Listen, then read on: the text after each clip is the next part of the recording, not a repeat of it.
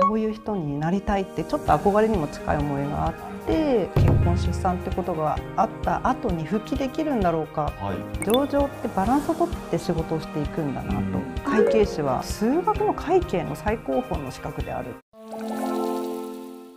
はい。皆さんこんにちは。本日は未来ワークス取締役の池田真紀子さんにお越しいただいております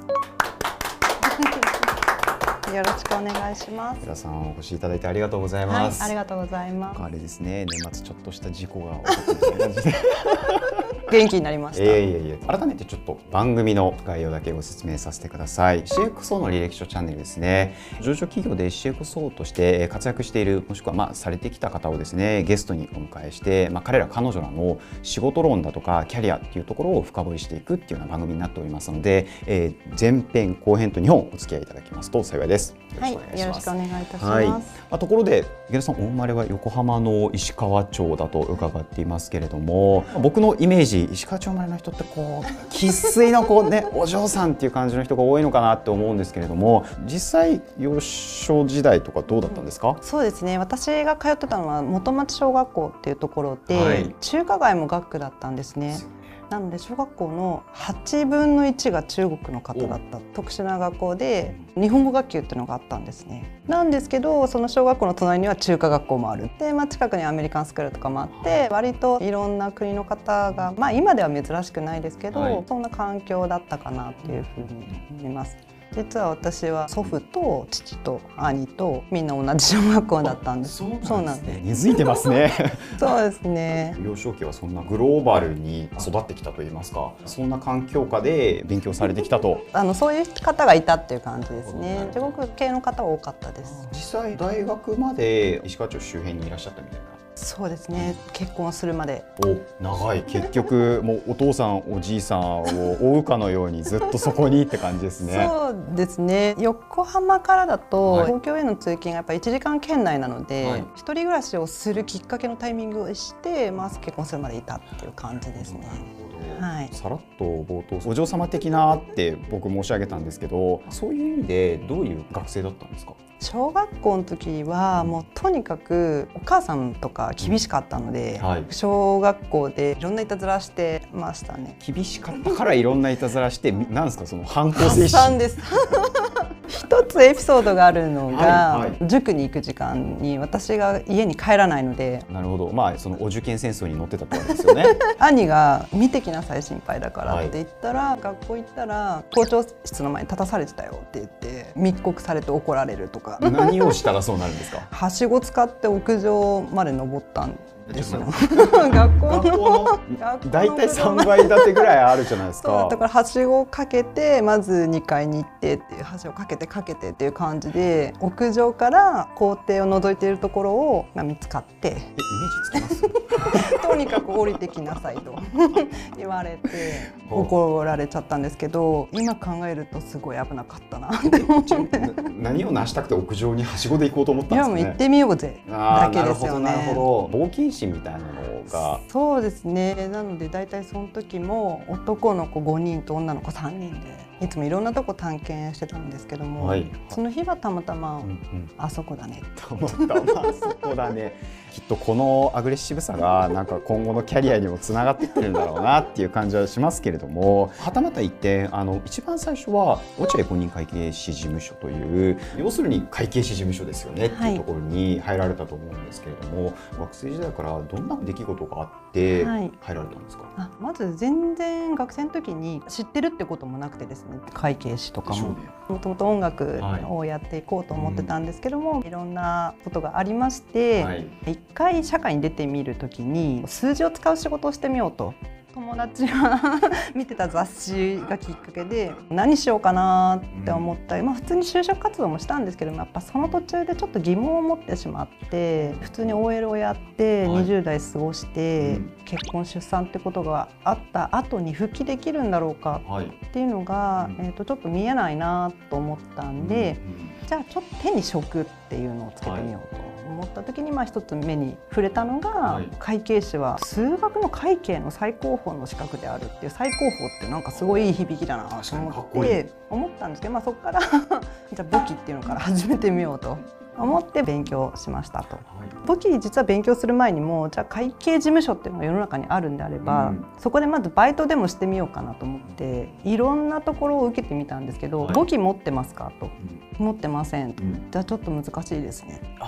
あそこが一つのハードルだったんですね。だったんですね。じゃあ取ろうと思って、はい、でまず産級からタックっていう学校行って勉強してたんですけども試験が終わった後に実はこの落合公認会計士事務所の先生から電話が来てですね。受かったっていう。なんか嬉しい瞬間ですよねでも。産級は取れましたって言ったら、はい、じゃあうちにおいでっていう形で行ったっていうのが実はきっかけだったんですね。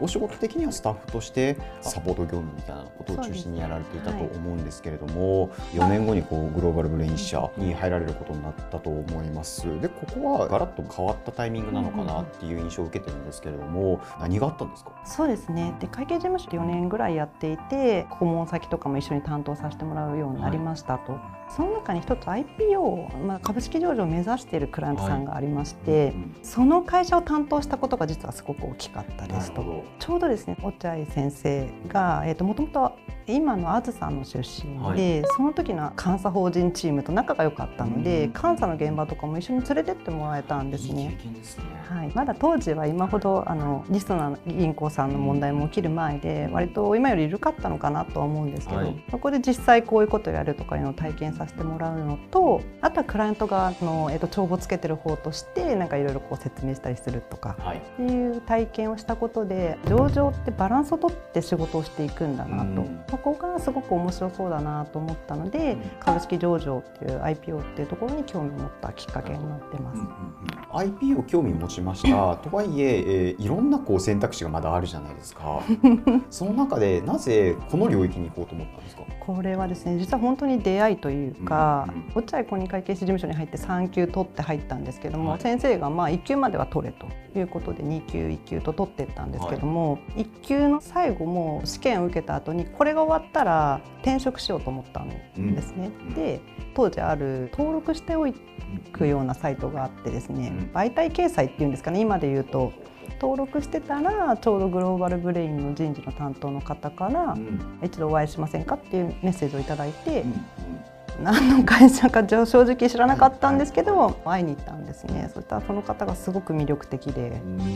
で女性の方だったんですけどもあこういう人になりたいってちょっと憧れにも近い思いがあってそれが、えっと、グローバルブレインとの出会いです。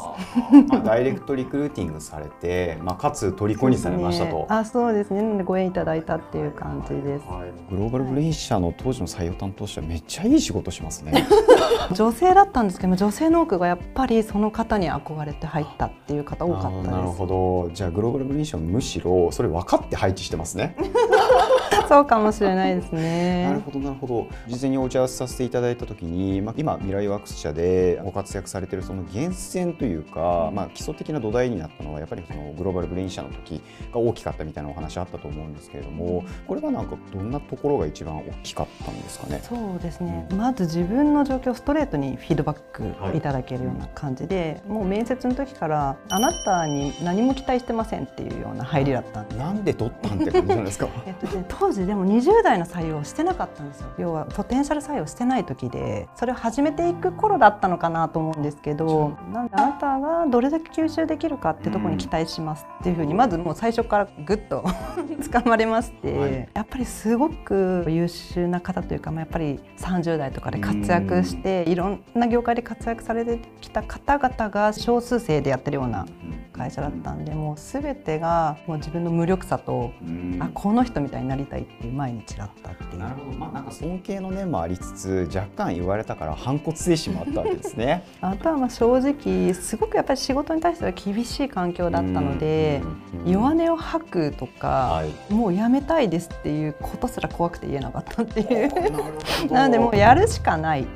ていう基礎的なことは多分この会社で身についたかなと。仕事の面でも先輩とか上司がすごくいろんなことを教えてもらって、うんはい。なのでこの時代がかなり今に生きてるっていうのは間違いないかなとは思います。やるしかないっていう状況に追い込まれたって感じですね。やりませんって言えたらそれでよかったのかもしれないですけど、はい、言えないってことはやるしかないっていう。まあまあまあまあなんかロジカル的にはそうなるんでしょうけど。なんで入社1か月はビルの電話ボックスで1時間ぐらい泣いてから電車乗って帰るっていう。学校にはしごかけてたような子が。そうですね。で落ち着いてから帰るっていうぐらい、はいはいはい、もう泣いてたら泣くならトイレ行け。そういう感じだったんでかなり鍛えられたと思います、えー、全然想像できないですよね。今はね、はい、そうですね、そこで約4年ぐらいですよねお仕事されて。今度はやっとと言いますか、まあ、事業会社にっていうような形だと思うんですけれども糸黒社、はい、はい、ここはそろそろ事業会社行きたいなっていう思いがぶっちゃけありました。ありました。実は会計事務所から転職する時も事業会社にやっぱり行きたい。外からじゃなくて中から関わりたいっていう気持ちは すごくあったので、はい、ちょうどですね2008年リーマンショックがあってやっぱり上場会社数とかっていうのもすごく影響を受けた頃だったんですけども、はい、そんな時にまあ今だなと思ったので事業会社行けるとこないかなっていうふうに探したところでいいところに出会ったという感じですね。共同創業されてる会社っていうことで当時から有名だったのかなと思うんですけれども今までは外から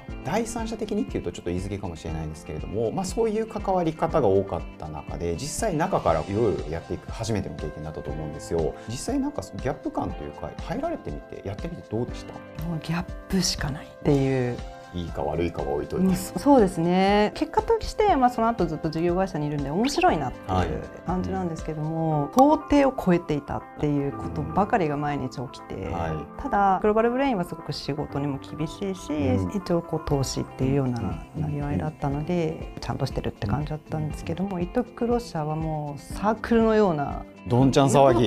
どこで何が起こってるか分かんないみたいな。そうですね。ちょうど新卒の1期生が入る日と同じ日に入社して、はい、その日に実は代表が交代する日で私の最初の仕事は実はその代表交代の登記だったっていう。